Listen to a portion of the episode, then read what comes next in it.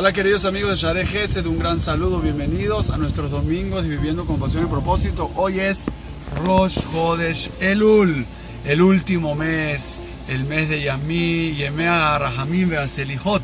Este día en que hacemos Teshuvah, este mes que hacemos Heshbon Nefesh, que hacemos introspección, que nos revisamos nuestras acciones, nuestros caminos, nuestras cualidades, nuestras metas.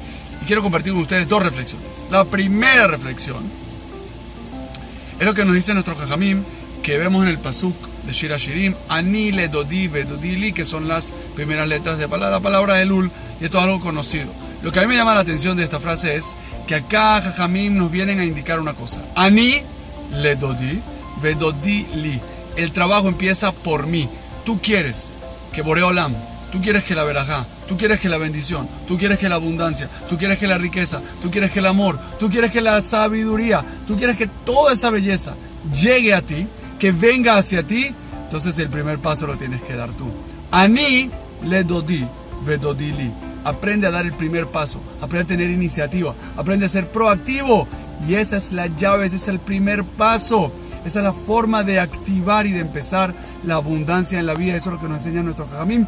Y este tiempo de Lul es un tiempo propicio, adecuado para eso. Entonces, Ani le dodi. No es egoísmo, es responsabilidad, es actitud, es propósito. Tomar la iniciativa en la vida y entender de que toda tu bendición depende de ti, de tu accionar, de tu actuar, de tu actitud, de toda tu forma de ver la vida. Ese es el primer paso. Y el segundo punto que yo quiero aclarar, que quiero reflexionar hoy es el siguiente. Vemos que el año judío está lleno de diferentes etapas y estaciones. Hemos hablado acerca de eso.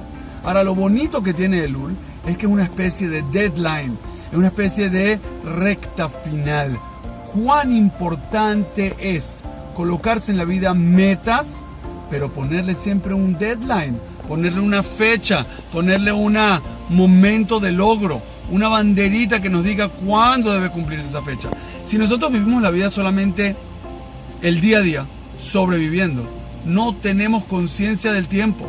El mes de Elul nos recuerda de que todos nuestros planteamientos, de que todas nuestras metas, de que todo lo que nos propusimos el año pasado y el año antepasado tiene siempre una fecha de caducidad, llamémosle, o una fecha de logro, una fecha máxima de logro.